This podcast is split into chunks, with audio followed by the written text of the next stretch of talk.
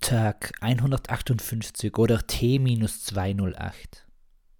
Als insgeheimer Bibi Blocksberg-Fan, nein, noch einmal auf Anfang.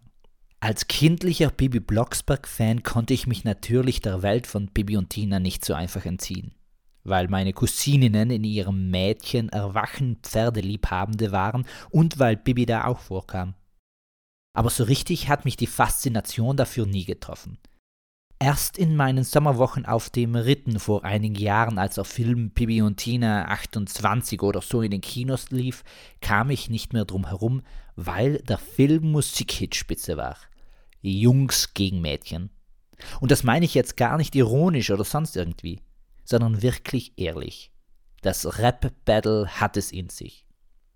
So, das wäre die Einleitung gewesen, dann wollen wir nun übergehen zur Ausleitung? Nein, zur Geburt die wird ja auch eingeleitet. Manchmal zumindest. Die gedankliche Geburt dieses Tages befasst sich jedenfalls auch mit einem Für und Gegen, nämlich Gut gegen Böse. Und wie ich darauf vermehrt nachzudenken komme, ist nicht so einfach erklärt wie die Geschichte rund um die Bibi und Tina-Affäre in meinem Interessensleben. Die erste Staffel Bad Boys war in drei Tagen dahingesehen. Finito. Zehn Folgen, also zehn Stunden. Noch einmal kurz Revue passiert, worum es geht. In einer Welt, in der Superhelden eine Marke geworden sind und ihre Schatten über sie hinauswächst, blickt eine Serie auf die Kollateralschäden dieser Übermenschen, wie sich jemand dieser selbst nennt. Eine Truppe von Männern wollen dem nun ein Ende bereiten und die Vorzeige-Soups, die Seven, vernichten. Gute Dialoge, viel Blut und noch nicht die große Spannung, aber eine Serie, die es wirklich in sich hat.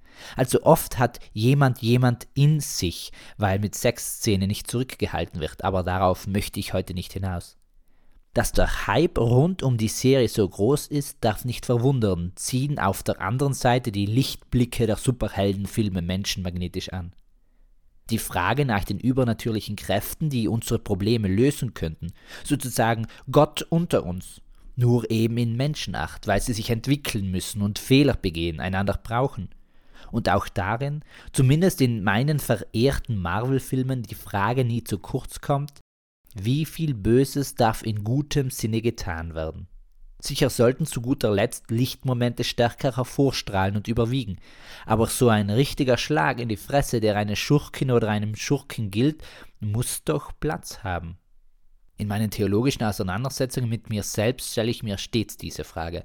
Sie muss auch gestellt werden, finde ich. Wer sich ihr entzieht, läuft Gefahr, den eigenen Handlungszweck über den anderer zu stellen und auch über die Auswirkungen. So, jetzt wäre das Kind auf der Welt und zugleich samt dem Bade ausgeschüttet. Ja, eine Redewendung, die ich noch nicht ganz verstanden habe.